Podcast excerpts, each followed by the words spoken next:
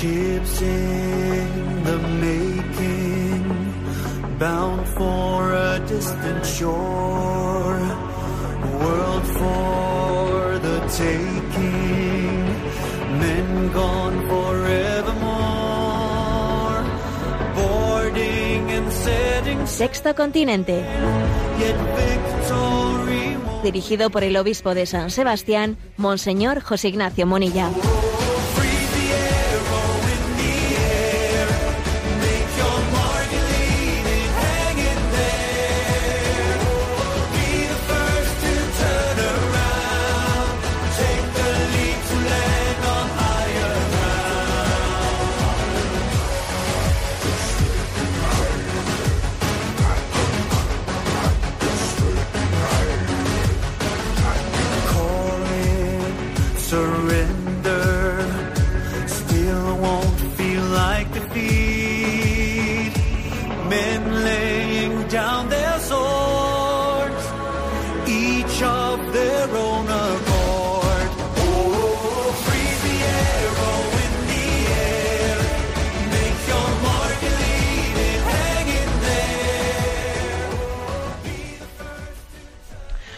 Cordial saludo a todos los oyentes de Radio María. Un día más, con la gracia del Señor, nos disponemos a realizar este programa llamado Sexto Continente, que lunes y viernes de 8 a 9 de la mañana, 8 a 9 de la mañana, una hora antes en las Islas Canarias, realizamos aquí en directo. Hoy lunes santo. Hoy lunes santo. Y voy a comenzar por comentar una de esas cosas que a veces nos llegan por WhatsApp algunas pues su- suelen tener, mm, digamos, más luces que otras, ¿no? Algunas son frívolas, pero algunas, unas que tienen un punto de humor, son de esas que nos ayudan a reflexionar. Y ayer me enviaba, uno de vosotros, me enviaba pues una imagen con el siguiente texto, ¿no? Decía, ¿alguien sabe cuándo sale la procesión que va por dentro? Sí, estamos en una semana de procesiones y las procesiones suelen tener su horario, salen desde tal iglesia a tal hora, esta procesión, la otra, y, decía esta imagen, ¿alguien sabe cuándo sale la procesión que va por dentro? Sí, porque en la Semana Santa estamos celebrando los misterios de Jesucristo, los misterios de la vida, muerte, pasión, muerte y resurrección de Jesús, y, y en la vida de Cristo vemos nuestra propia vida. No somos unos testigos de algo que no va con nosotros, de lo que le pasó a Jesús, sino que en la vida de Cristo, en la, Pascua de Cristo, descubrimos nuestra propia historia. Por lo tanto, esta expresión, eso de que alguien sabe cuándo sale la procesión que va por dentro, tiene una respuesta muy concreta. La procesión que va por dentro salió el día de tu bautismo. Porque el día de tu bautismo tú vistes tu vida unida a la de Cristo, todo cuanto acontece en tu vida es una participación de la pasión y resurrección de Cristo, tu vida es Pascua, porque estás insertado en la muerte y resurrección de Cristo, la procesión que va por dentro salió el día de tu bautismo. Por lo tanto, corre que no se te escape. Corre que, que has estado muy despistado, que la procesión había salido ya hace tiempo. Vete, cógete por esta calle. Aquí coges un atajo y, y cogerás a tiempo esa, esa procesión que igual se te había escapado. ¿Y sabes cuál es la calle del atajo para coger esa procesión? Es la calle de la conversión. Porque la conversión es capaz de, de recuperar mucho tiempo perdido y alcanzar esa procesión e integrarte plenamente en ella.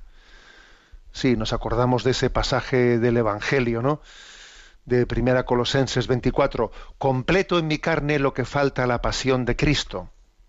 Es decir, la procesión que va por dentro es completar en tu carne, en tu vida, lo que falta a la pasión de Cristo. Que no es que la pasión de Cristo, no es que Jesús no sufrió lo suficiente, ¿eh? no, a ver, no, no, van por ahí los tiros. Completo en mi carne lo que falta a la pasión de Cristo, esa expresión de San Pablo a los colosenses, es una referencia de que, una referencia a la importancia de unir nuestra vida a la de Cristo.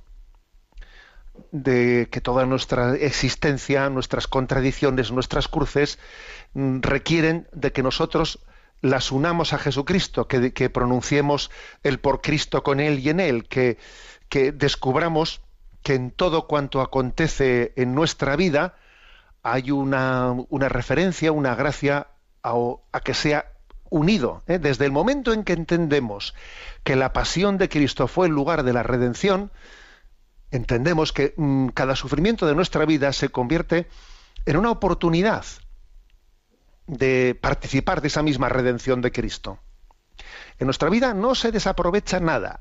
Nada de cuanto acontece es definitivamente desgraciado. Todo cuanto ha acontecido en nuestra vida, hasta episodios muy duros, porque también estarán escuchándome este programa personas con situaciones muy duras, pues pueden entender, están llamadas a entender que no se desaprovecha nada de lo que ha pasado en su vida. Todo, todo unido a Jesucristo se convierte en, en cruz gloriosa. Por lo tanto, con respecto a ese meme ¿no? que me enviaban y decían, ¿alguien sabe cuándo sale la procesión que va por dentro? Pues sí, salió en el bautismo. Corre, que no se te escape, únete a ella, ¿no? une tu vida a la pasión de Cristo para que sea gloriosa.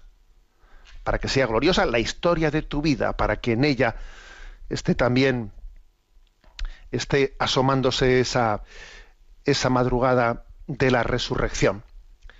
Sexto Continente es un programa que tiene también interacción con redes sociales en Twitter y en Instagram con la cuenta arroba obispo Munilla, en Facebook con el muro que lleva mi nombre personal de José Ignacio Munilla hay una página web multimedia www.enticonfio.org en la que están entrelazados pues todos los recursos que vamos generando poco a poco, ahí se van entrelazando todos. Y decir que los programas anteriores están a vuestra disposición tanto en, el podcast de Radio María como lo podéis encontrar desde esa página multimedia a la que he hecho referencia como en el canal de iVox llamado Sexto Continente. Bueno, ¿qué tema primero he elegido para el día de hoy? Bueno, pues me ha parecido que en, un lunes santo es bueno que hablemos de la pasión de Jesucristo como escuela, la escuela de la pasión de Cristo. La pasión de Jesucristo, además de ser, eh, que es lo clave, por supuesto, ¿no? Es, la, es el lugar en el que acontece nuestra redención. Además de eso, está llena de enseñanzas, llena de enseñanzas. Es una auténtica escuela del corazón de Cristo. Y me, y me quisiera referir a esto. Por ejemplo, existen montones de refranes, dichos, expresiones que han nacido del relato de la pasión de Jesucristo, a los cuales quisiera hacer referencia, porque nos podríamos sorprender, ¿no? Cómo nuestra cultura, nuestra tradición, nuestro idioma está impregnado, está empapado de, de esa contemplación de la pasión de Jesucristo. La, la pasión de Jesucristo hay una diferencia en ella sustancial de cómo, cómo la narra el Evangelio comparando a cómo se narran otros episodios de la vida de Jesús. Eso lo ve uno fácilmente. Ayer era Domingo de Ramos, asistimos a la celebración de la bendición de Ramos y luego se proclamó, ayer en concreto, como era el ciclo C, se, proclamó eh, la pasión según San Lucas. Y claro, pues es una lectura larga con todo tipo de detalles, ¿no? Y uno se da cuenta que así como en el resto del Evangelio, pues eh, los, los sucesos que se narran están contados de una manera muy parca, muy escueta, con muy pocos detalles. Llegó Jesús y curó un paralítico, pam, pam, pam. O sea, es decir, los, los detalles son los mínimos, son cortos, son breves. Sin embargo, en el momento de la pasión de Jesús, los evangelios se explayan con muchos detalles, se explayan, ¿no? Los escrituristas dicen que lo primero que fue escrito, lo primero que fue puesto por escrito de la vida de Jesucristo fue, fue la pasión. Y que una vez que había sido puesta la pasión por escrito, en torno a ella, poco a poco se fueron eh, añadiendo el resto de los, eh, de los relatos sobre la vida de Jesucristo. Pero se nota con claridad que, que en la columna vertebral del Evangelio ha estado desde el primer momento los relatos de la pasión, ¿no? me llama poderosamente también la atención, siempre me llamó la atención como eh, cuando San Ignacio de Loyola le despide a Francisco Javier, eh, eh, en esa, en esa obra de, de Pemán del divino impaciente, etcétera, ¿no? Pues allí se refleja en los consejos de Ignacio a Francisco Javier, se despedían, iba pues al otro lado del mundo, ¿no? Iba, bueno, pues sabían que no se iban a volver a ver, y entonces le da como consejo que todas las noches medite un pasaje, un trozo de la pasión de Jesús, ¿no? Porque es que en la pasión de Jesús tiene su fuerza, su consuelo, y es la escuela de todas las virtudes, ¿no? Es, eh, es también impresionante ver cómo eh, en la pasión de Jesús se retratan los personajes, ¿no? Jesús es signo de contradicción y ante él nos retratamos todos, ¿no? Pues eso, pues que Pilato es un trepa, que Herodes es un frívolo, que Centurión es ese hombre, eh, el Centurión, aquel hombre era un hombre honesto que reconoció en Jesús la divinidad al morir de esa manera, el Cirineo es un espontáneo que pasaba por allí y acabó participando de ayudando a Cristo a llevar la cruz. La Verónica era una mujer valiente, sin respetos humanos. El buen ladrón no era el hombre humilde. El mal ladrón era un desesperado. Pues eso, ¿no? Pues José de Arimatea era el furtivo que, que buscaba un poco el anonimato. La soldadesca romana, pues mm, degeneraba. Los miembros del Sanedrín eh, lo que querían era mantener su estatus. O sea, me recuerda, yo muchas veces me acuerdo de una película ya antigua, ¿no? De, de- en la que participaban pues Marlon Brando, eh, Jane Fonda y, bueno, Robert Redford y muchos, digamos, famosos del cine que tenía como título La jauría humana era una película pues en la que narraba pues que en un pueblo del sur de Estados Unidos regresaba un prófugo de la justicia que había sido condenado injustamente y se desata el caos en el pueblo, ¿no? Pero el caos en el que vamos se ve allí se retrata lo que es la miseria humana, ¿no? La miseria humana. Y entonces em, el título me pareció genial, el de la jauría humana, ¿no? El de la jauría humana. Bueno, pues en la en la pasión de Jesucristo eh, todo lo que todo aquello que acontece y se ve en todos esos personajes, ¿no? Mm, Pues eso, lo de Pilato, Herodes, eh, los ladrones, la soldadesca, etcétera, eh, es un poco como la jauría humana, entendido como que el hombre al desnudo, ¿no? La condición humana al desnudo en torno a la pasión de Jesucristo. Bien, hay una escuela, por lo tanto, de la pasión, que yo lo que quería señalar, ¿no? Es cómo ha impregnado nuestra cultura. A mí me llama profundamente la atención a pesar de que nos estemos secularizando mucho, pues eh, como pues ha, ha impregnado mm, el, hasta nuestro propio lenguaje e idioma, lo ha impregnado esa pasión, esa pasión de Jesucristo. ¿Eh? Es, hermoso, es bello, ¿no? Ver, mm, ver detalles, refranes, dichos, expresiones, expresiones, a los cuales me voy a referir a unos cuantos de ellos. ¿eh? Mm, voy, voy, de, voy a ir un poco mentando unos cuantos. ¿m? Uno de ellos, ¿no? El de llorar como una madalena. Que os voy a decir que este refrán es un poco el que a mí me ha hecho pensar. ¿eh? Me ha hecho pensar, creo que os lo conté en una ocasión, que no hace, bueno, hace ya un cierto tiempo, pues tuve una, ¿eh? una pequeña anécdota, pues con un joven, ¿eh?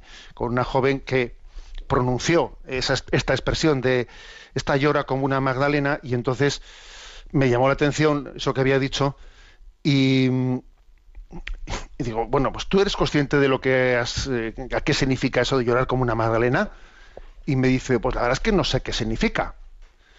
Y, me dice, ah, esto será que cuando estamos desayunando y tú metes en el café con leche la Magdalena y sacas la Magdalena, gotea, ¿no? Gotea el café con leche, será, será de eso, ¿no? y me quedé impresionado, ¿no? Y le dije, no, la verdad es que tienes una imaginación que es de 10, que es de 10, pero no, la cosa no va por ahí. Llorar como una Magdalena es, es una expresión que hace referencia a, a, esa alma enamorada de Jesús, que llora porque no sabe dónde han puesto a su Señor. Y como lo que más ama en esta vida, ¿no? Es a Jesús, llorar como una Magdalena es, es el llorar como desconsolado, ¿no? llorar desconsolado, porque lo más importante en mi vida mmm, pienso que me lo han arrebatado. Lo cierto es que no te lo han arrebatado. María, Magdalena, ahí está cerca, lo tienes ante ti. ¿eh? Pero la expresión llorar como una Magdalena es, hermosa, ¿no? Otra expresión también de, estos evangelios de la, de la pasión de Cristo. Poner el dedo en la llaga. ¿eh? O meter el dedo en la llaga. Este, esta expresión, obviamente todos nos damos cuenta de que hace referencia a ese pasaje en el que cuando Jesús resucitado se aparece, pues Tomás no estaba presente y entonces Tomás es el incrédulo y cuando finalmente vuelve a aparecerse a los siete días le dice, ven aquí Tomás, mmm, trae tu dedo, mételo en mi llaga, ¿eh? y no seas incrédulo, mira el agujero de mis clavos, y no seas incrédulo sino creyente, meter el dedo en la llaga nace de ahí, ¿eh? y viene a significar no solo en la referencia a tocar donde, donde duele, donde duele, sino poner, el, sino poner la atención en lo fundamental. ¿eh? Poner el dedo en la llaga es, a ver, pongamos la atención en lo fundamental. Claro, lo fundamental es la pasión de Jesucristo, es su resurrección. Lo fundamental es que este que está aquí es aquel que había sufrido la pasión que ha resucitado, ¿no? Poner el dedo en la llaga, meter el dedo en la llaga es hacer referencia a que, a que ponemos nuestra atención, a que no cogemos el rábano por las hojas, ¿no? sino que vamos a lo esencial, aunque, aunque duela, porque en ello está, está lo esencial. Bien, más expresiones. Otro gallo le cantara. Otro gallo te cantaría, ¿no? Una expresión que hace referencia pues a, la, ese momento en el que la, eh, la negación de Pedro fue seguida inmediatamente del canto del gallo. Pedro, antes de que el gallo cante me habrás negado tres veces. Y esa expresión, ¿no? Otro gallo le cantara, otro gallo le cantaría, ¿eh? es una expresión que significa que bueno que dependiendo obviamente que era previsible ¿eh? o sea que la profecía de Jesús de la negación de Pedro no era un mero determinismo sino que era una profecía que venía a decir que obviamente con, con ese orgullo con el que había actuado Pedro con esa eh, con esa falta de, de confianza en Jesús con esa, con esa falta, falsa confianza en sus propias fuerzas, yo no te negaré nunca, aunque todos te nieguen, era previsible que finalmente, con esa actitud eh, tan de falsa confianza en sí mismo, que iba a acabar negando a Jesús, ¿no? Pero hombre, pero cuando se dice si, si hubiese tenido otra actitud, si las cosas las hubiese hecho de otra manera, otro gallo le cantaría. ¿Eh? las cosas hubiesen ido de otra manera. Una, hermosa expresión ¿eh? que ha impregnado nuestro lenguaje. Otro gallo le cantara. ¿eh? Si las cosas las hubiésemos hecho de otro modo. ¿no? También hay en la expresión castellana, hay, esta referencia de en menos que canta un gallo. ¿eh? Y en menos que canta un gallo también es una referencia a que las cosas acontecen de una manera muy muy rápida. Eh, Pedro no se da cuenta de que para cuando eh, se da para cuando lo percibe, para cuando se da cuenta ya ha negado a Jesucristo, ¿no? Las cosas se precipitan de una manera muy muy rápida. Más expresiones. ¿eh? Nuestro lenguaje está impregnado, está impregnado de expresiones que nacen de la, de la pasión de Cristo. Por ejemplo, lavarse las manos. No te, no te, laves las manos como Pilatos. Lavarse las manos es como un intento de, de, salirse de nuestra responsabilidad, ¿no? No asumir las consecuencias de las obras que hacemos, no implicarse, ¿no? Querer escaquearse de nuestra participación, de nuestra coparticipación en las, en las responsabilidades de la vida, lavarse las manos la actitud de ese hombre Pilato que buscaba sencillamente pues su, su futuro y tuvo un miedo pues inmenso no cuando escuchó esa expresión si sueltas a ese no eres amigo del César ¿eh? otra expresión la carne es débil que, que es una referencia a ese momento en el que cuando Jesús dice orad conmigo porque el espíritu es fuerte pero la carne es débil, cuando Jesús en Gesemaní hace esa referencia y allí vemos también, ¿no? Al, vemos esa carne de Cristo, la vemos sufrir, vemos cómo suda sangre, cómo, cómo Jesús en su carnalidad, en ese haber asumido nuestra condición humana, humana, está participando de nuestra debilidad. La carne es débil, el espíritu es fuerte, pero la carne es débil. Otra expresión más, la de rasgarse las vestiduras. No te rasgue las vestiduras, o, ya se han rasgado las vestiduras, ¿no? Haciendo referencia a que cuando Jesús en la pasión está confesando su divinidad, en ese momento se rasgan las vestiduras, ¿no?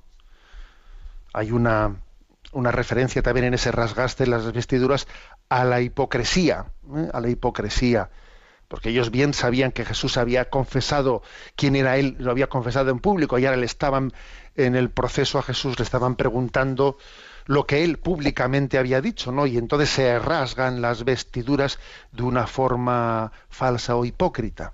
Se escandalizan, ¿no? Otra expresión, el beso de Judas, le, le dio el beso de Judas. ¿eh? Una expresión que hace referencia a lo que es a lo que es un signo de, de cariño en, envuelto, o sea, que, que, envuelve, que esconde la falsedad. ¿eh? El beso de Judas es la referencia a, la, a esa capacidad nuestra de estar traicionando profundamente la amistad, pero guardando las, unas formas exteriores que son especialmente dolorosas cuando, es, cuando esconden la traición, el beso de Judas. Otra expresión, de Herodes a Pilatos. ¿Eh? Ahí han dado, de Herodes a Pilatos, ¿no?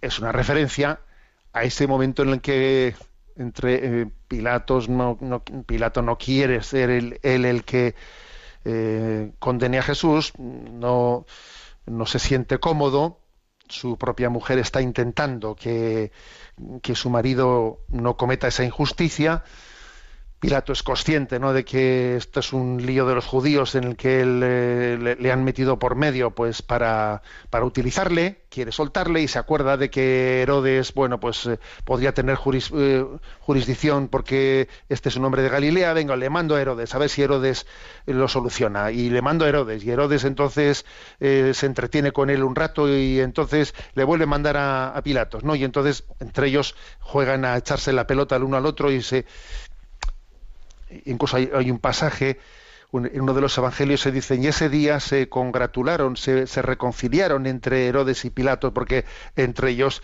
tenían mala relación, y como uno le pasó al otro el preso y el otro se lo devolvió, juzgale tú, no, venga, que juzgale tú. Y hasta fue motivo un poco como de deferencia entre ellos, ¿no? Y la expresión de Herodes a Pilatos ha pasado a ser en nuestro lenguaje una expresión que quiere decir, bueno, pues... Eh, alargar las cosas, ¿no? Alargarlas, eh, no terminar de resolverlas. Eh, bueno. Otra expresión de, nuestra, de nuestro lenguaje, apurar el cáliz. ¿eh? Apurar el cáliz. Y entonces esa, esa referencia también hace referencia a Gesemaní, en el, que, en, en el que Jesús está apurando el cáliz. El cáliz que mi Padre me ha dado no, no lo de beber, apurar el cáliz quiere decir beber ese cáliz de la pasión de Jesucristo, ¿no? El que a hierro mata, a hierro muere. ¿eh? Pues la expresión en la que Jesús le dirige a, a Pedro, que ha pasado a formar parte de, nuestro refranero. Quien a hierro mata, a hierro muere, es eh, la expresión mm, de Jesús a Pedro cuando saca la espada para defenderle y dice, envaina tu espada y es una referencia a que, el uso de la violencia se vuelve contra el propio que, con que, contra el que la ejerce, aunque teóricamente esa violencia uno la, la utilice para defender una causa justa, pero al final es que la violencia se devora a sí misma, el que a hierro mata, a hierro muere, no es una frase de Jesús que ha impregnado en esa tradición. Eh, otra, por ejemplo, de Pascuas a Ramos. ¿eh?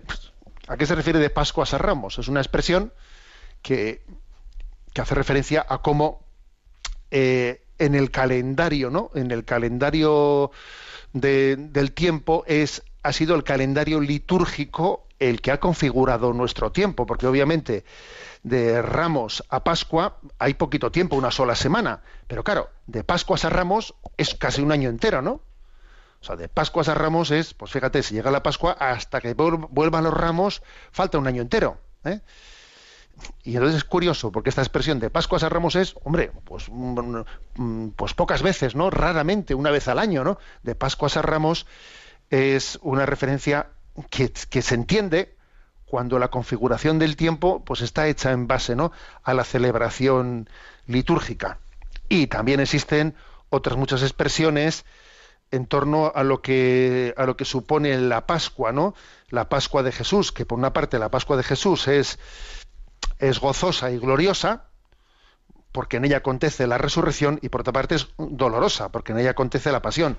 Y por ejemplo, expresiones como estar más contento que unas Pascuas, pues es una referencia a la Pascua gloriosa de Cristo. Y otras expresiones como hacerle la Pascua al otro, es una referencia a la pasión de Jesús, ¿no?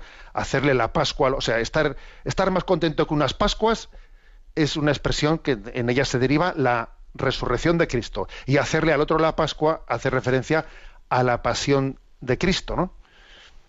O, por ejemplo, expresiones como está hecho un ecce homo, pa- está- ha sido un via crucis, pasar un calvario, son referencias también en, nuestra, en nuestro idioma pues a lo doloroso de la pasión de Jesús, ¿no? Y tantos otros refranes más, porque yo creo que no voy a poder hacer, referencia a, a todos, ¿no? Expresiones como lo escrito, escrito está. ¿eh? Lo escrito, escrito está. Esa referencia que cuando le dicen eh, a Jesús le han crucificado y han puesto el letrero los romanos el rey de los judíos y entonces los enviados del Sanedrín dicen no escribas lo, el rey de los judíos sino di este ha dicho soy el rey de los judíos y entonces dice Pilato bueno lo escrito escrito está ¿eh? otra expresión que, ha venido a significar mira eh, eso lo escrito es lo que tiene valor.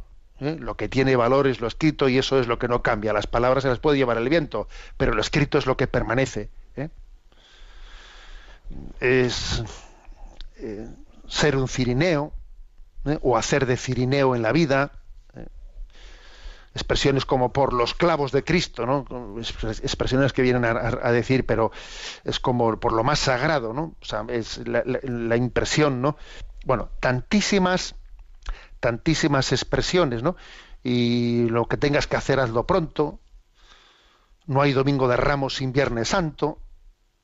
¿eh? Bueno, termino, concluyo con la que he comenzado en el, en el programa de hoy, ¿no? Que es quizás una, un refrán, un dicho que, que no está tanto inspirado en la Sagrada Escritura, pero sí en la tradición que se ha derivado ¿no? de esa Sagrada Escritura. Me refiero al de la procesión va por dentro. La procesión va por dentro. Es obvio que es un refrán que se ha inspirado en las procesiones, ¿no? Y que hace referencia, en la procesión va por dentro, a que nosotros también participamos de esa pasión de Jesucristo, de que no hay, no hay ninguno de nosotros es ajeno a esa cruz de Cristo. Que hay personas que tienen sus cruces pues, más visibles y otros las tienen más ocultas. ¿eh? Pero que no hay hogar, no hay puerta, no hay aldaba, detrás de la cual también no se viva la, pasi- la pasión de Cristo. Y entonces la procesión va por dentro. Y aunque por fuera ¿eh? Eh, no sea perceptible, es muy importante que unamos nuestra pasión, nuestra cruz, que sepamos unirla a la de la pasión de Jesucristo. En definitiva, que la pasión de Jesús es una auténtica escuela, es una escuela que ha impregnado nuestra cultura, ha impregnado nuestra... Yo os, yo os invitaría a que en, la, en esta Semana Santa leamos con detenimiento cada uno de esos versículos, que cojamos, que cojamos alguna de las versiones de la, de la- de la pasión de Jesús y que desgranemos esos versículos, ¿no? que nos hagamos presentes en esos, en esos pasajes y veamos cómo en la escuela de Jesucristo, en todos esos personajes que rodean esa pasión de Jesucristo, veo algo de mí mismo, me veo yo reflejado. Sí, yo tengo algo de Pilato, tengo algo de Centurión, de Herodes, de Verónica, del ladrón, del, tengo algo de José de Arimatea, tengo algo de...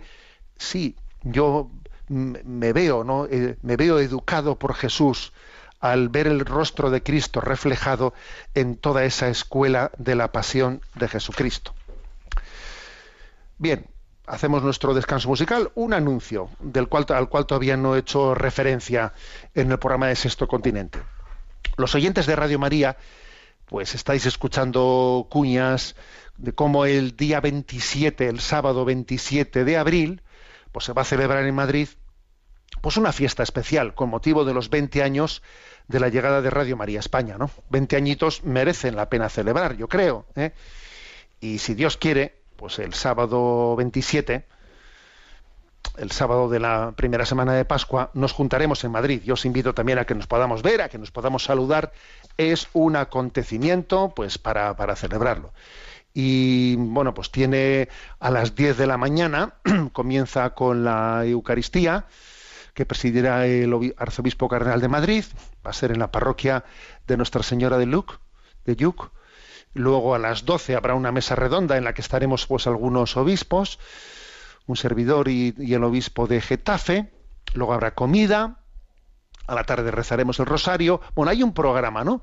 Hay un programa a lo largo de todo ese sábado y además también el domingo hay un acto en el Cerro de Los Ángeles y os invito a que nos podamos ver. Hay una en la página web de Radio María pues está explicado y, para, para preanotarse, para anotarse hay que inscribirse desde la página web para, para tener sitio en, en esas ¿eh? en esas celebraciones. Entonces, pues si alguno tiene dificultad en cómo hacerlo, pues puede pedir eh, colaboración con sus eh, pues algún familiar, alguna, eh, pues algún, algún vecino, o si no lo tiene, pues puede llamar a la, a la emisora. Pero os animo a que participemos de esa gran fiesta de Radio María el sábado 27 de abril, que yo creo que la cosa merece la pena.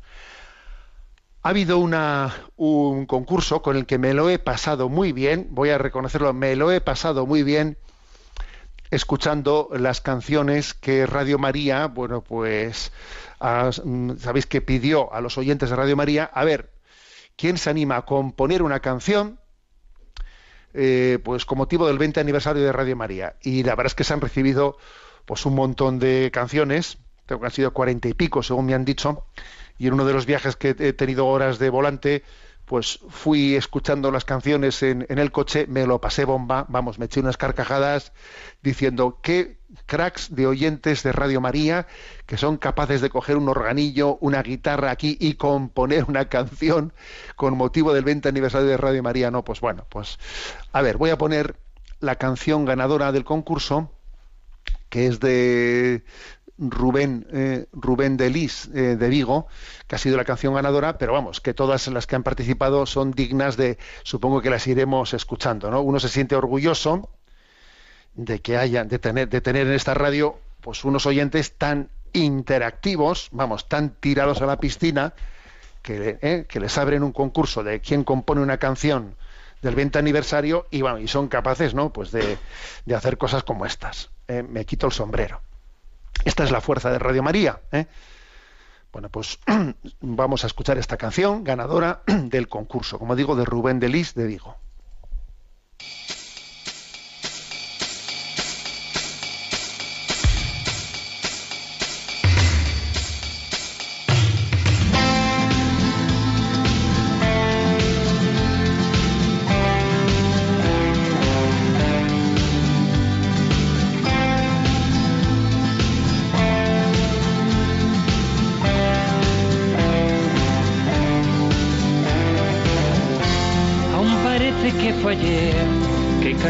De ilusión, llevando el Evangelio a través de la radio María nos llamó.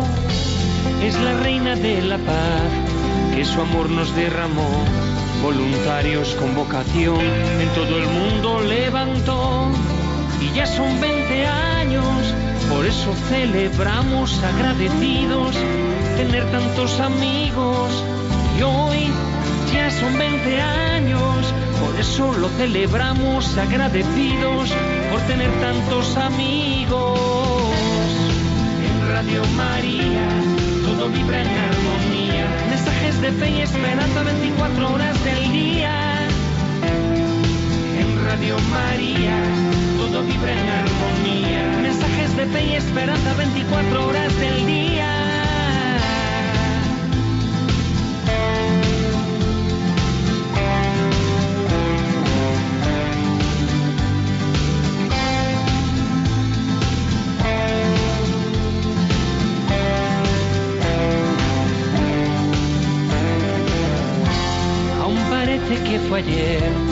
Cargados de ilusión, llevando el Evangelio a través de la radio María nos llamó.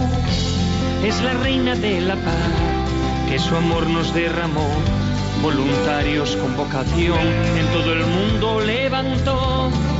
Ya son 20 años, por eso lo celebramos agradecidos, el tener tantos amigos. Y hoy ya son 20 años, por eso lo celebramos agradecidos por tener tantos amigos.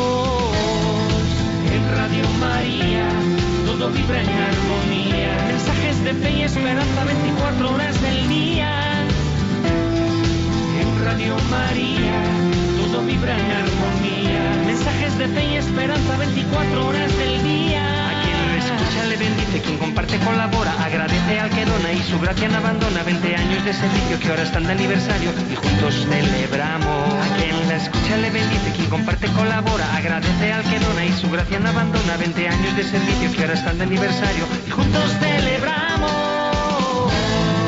En Radio María todo vibra en armonía, mensajes de fe y esperanza 24 horas Radio María todo vibra en armonía, mensajes de fe y esperanza 24 horas del día.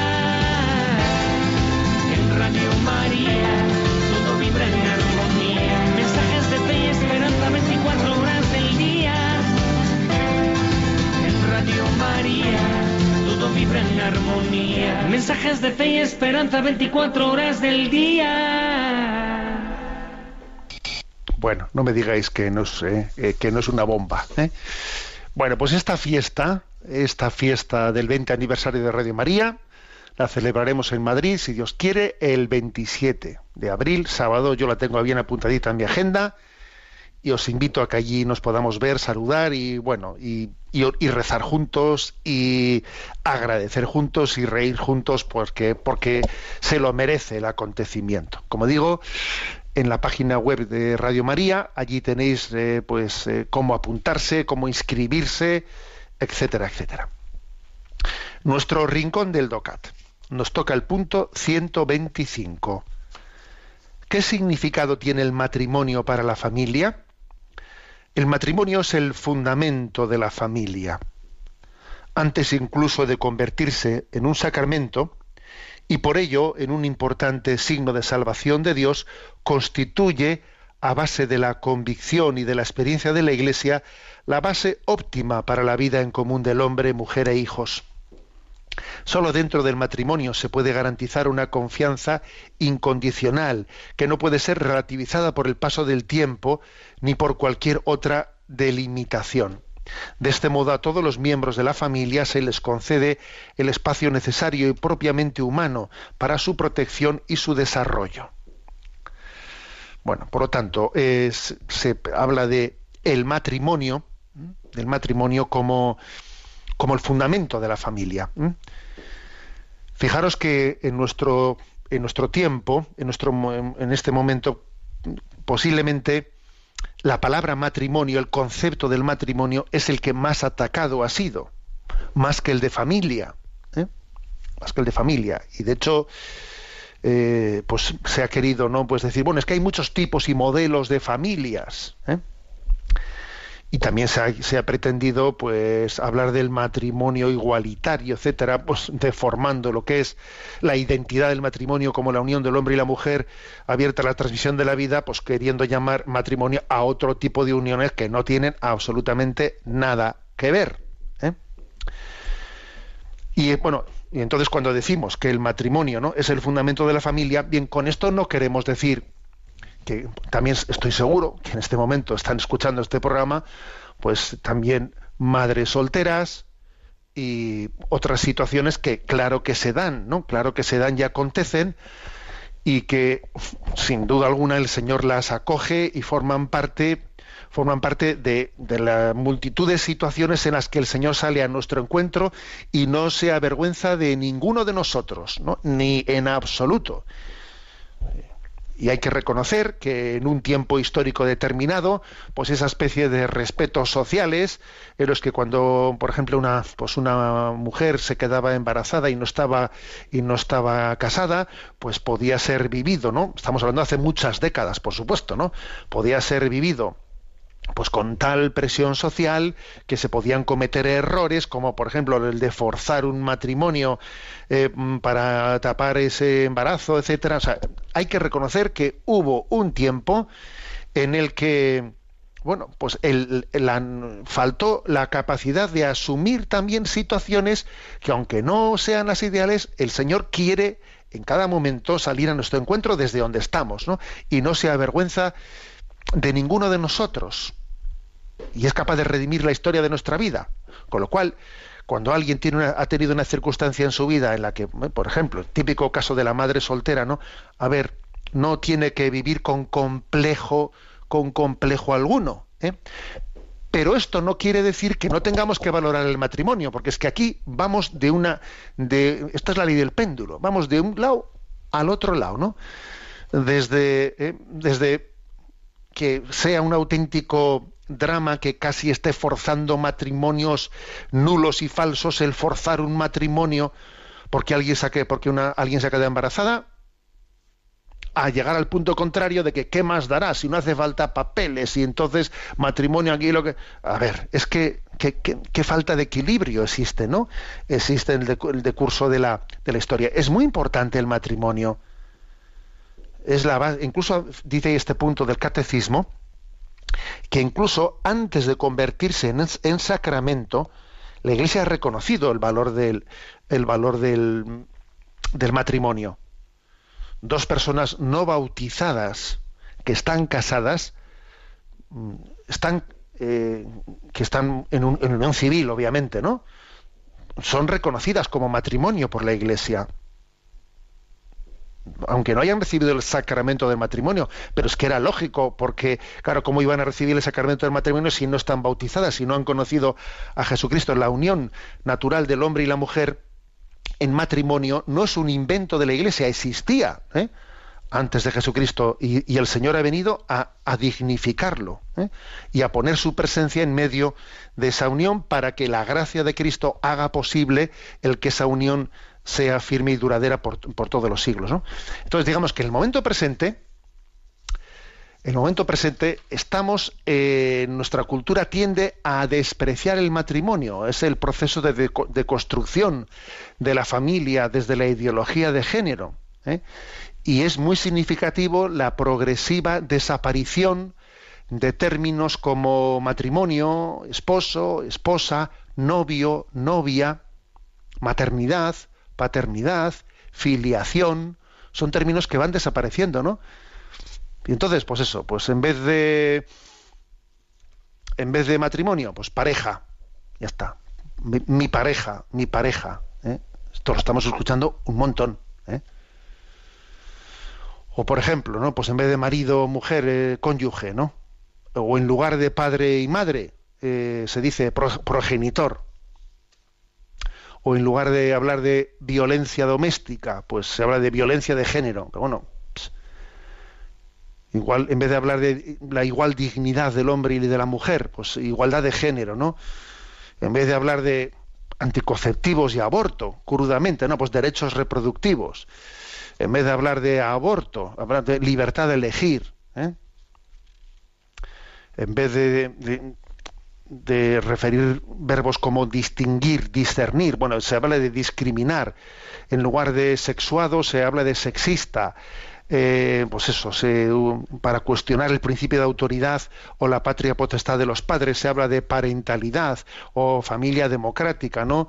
Eh, bueno, pues en, en vez de hablar de natural, se habla de heteronormativo, o sea, se están inventando toda una serie de términos para querer, de alguna manera, desvirtuar lo que es la familia natural y lo que es el matrimonio como fundamento, ¿no? Como fundamento de esa, de esa familia. Por lo tanto, el matrimonio tiene un gran valor. Eso no quiere decir, eso no quiere decir que una vez que se ha constituido un matrimonio ¿eh? indisoluble entre el hombre y la mujer, pues no pueden existir dentro de él muchos riesgos y muchos, eh, muchas deformaciones y muchos abusos. Claro que pueden ocurrir. En materia de amor, nada, nada deberíamos de darlo como definitivamente por conquistado. Me refiero a que uno tiene que estar siempre sabiendo que esa- ese compromiso firme y definitivo que existe ¿no? en la unión para siempre no tiene que ser una excusa, una excusa para que yo, sintiéndome cómodo, sintiéndome seguro, no esté llamado a la conversión, no esté llamado a, a, pues a tener toda la delicadeza que se debe de tener, ¿no? En el amor. Que hay que, por ejemplo, pues eso, mm, por ejemplo, el Santo Padre suele insistir tanto en que dentro del matrimonio tienen que darse, tienen que escucharse palabras como por favor, como perdón, como gracias, porque la estabilidad del matrimonio no tiene que ser nunca, ¿no? Ese compromiso de indisolubilidad no tiene que ser nunca una excusa en la que uno, pues, eh, a la que uno se, se agarre a ella para no tomar conciencia de la necesidad de de merecer el amor, de merecer el amor. En definitiva, el punto 125, ¿no? Es la gracia del matrimonio, de esa unión estable del hombre y la mujer, fundamento, fundamento de, de la familia, acordaros de cómo hablamos desde el punto de vista del sacramento del matrimonio como un vínculo, un vínculo habitado por el Espíritu Santo, en el que Dios se compromete, se compromete a que en esa unión del hombre y la mujer Él está asistiendo, asistiendo para configurar todo el resto de la familia. Bueno, eh, tenemos el momento para la intervención de los oyentes. Sabéis que hay un correo electrónico que es sextocontinente arroba radiomaria.es al que podéis hacer llegar vuestras preguntas y a Cristina que está en la emisora le vamos a decir que nos presente las preguntas que han sido elegidas esta semana. Buenos días. Buenos días, monseñor. Carmen de Villan- Villanuestre nos pregunta, buenos días, monseñor. He comenzado a leer un libro en el que se habla de los enredos preternaturales. A pesar de que hay una pequeña explicación, me cuesta entenderlo. He buscado las diferencias entre natural, sobrenatural y preternatural y aunque pienso que lo he entendido, lo de preternatural me cuesta un poco más. Muchas gracias.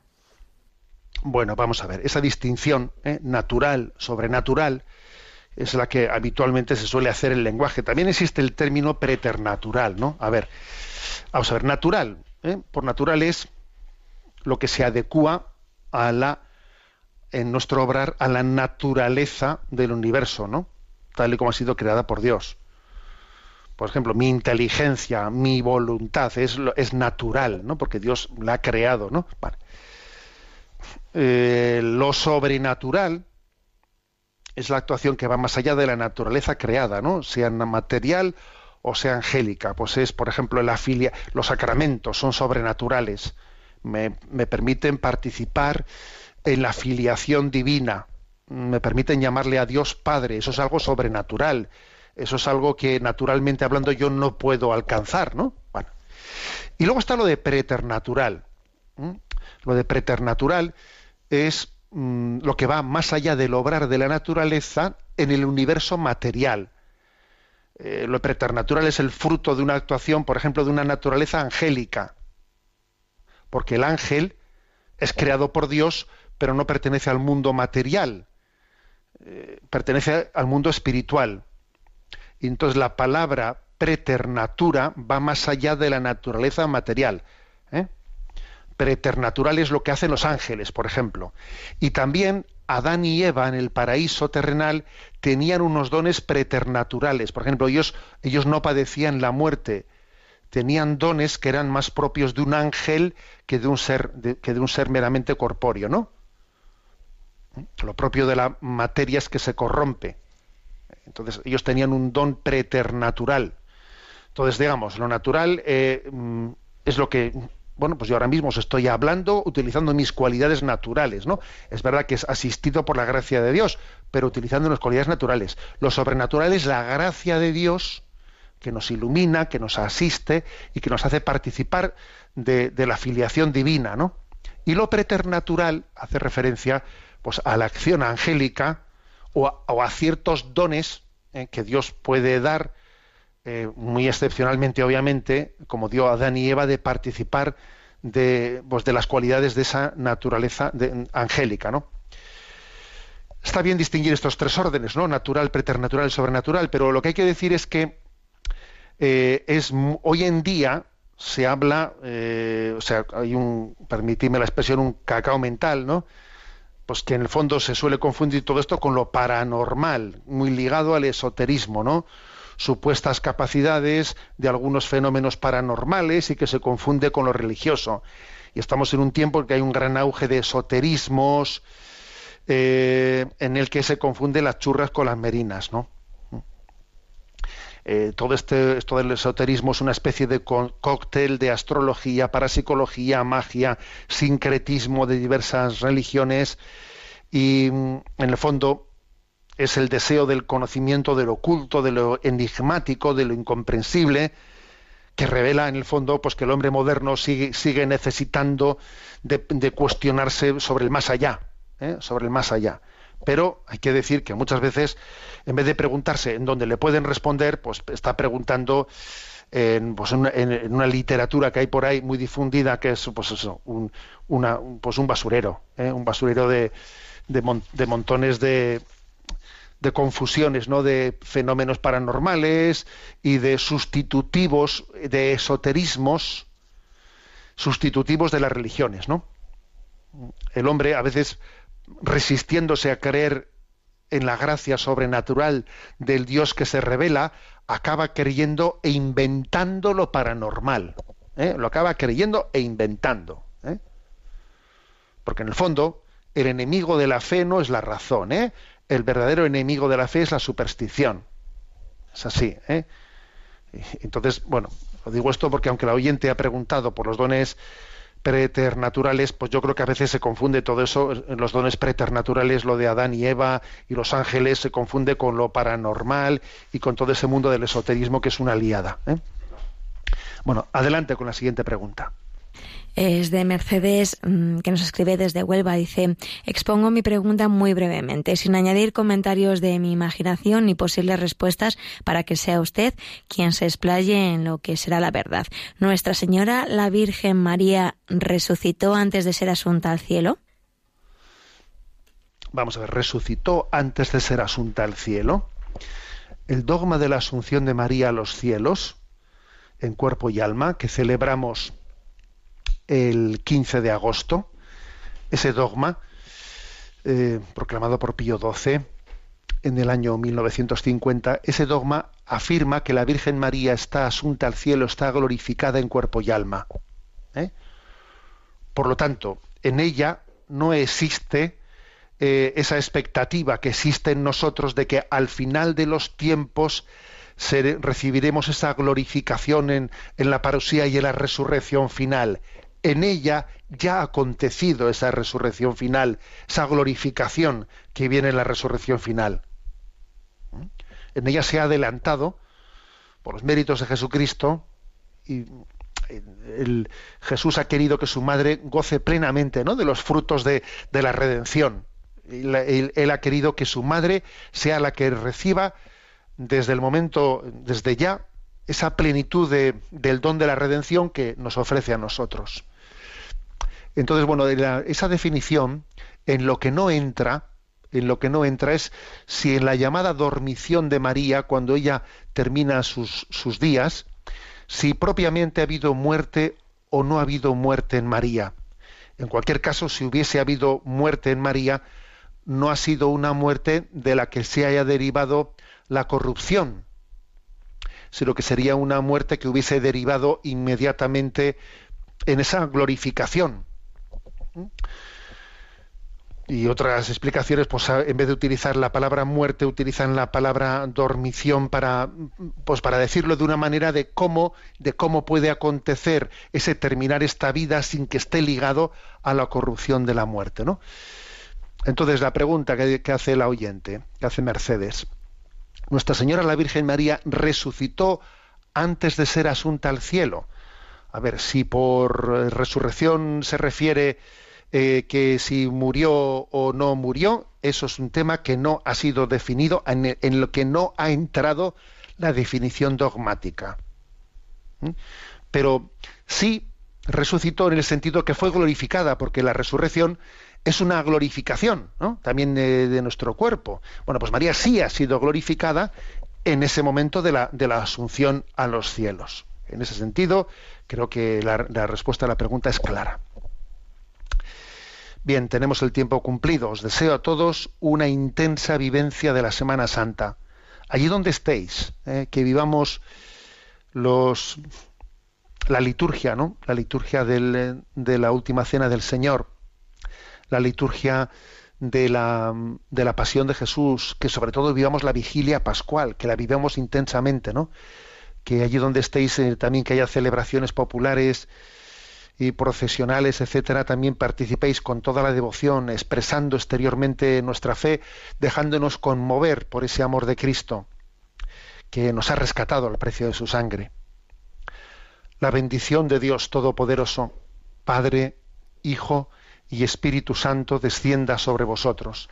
Alabado sea Jesucristo.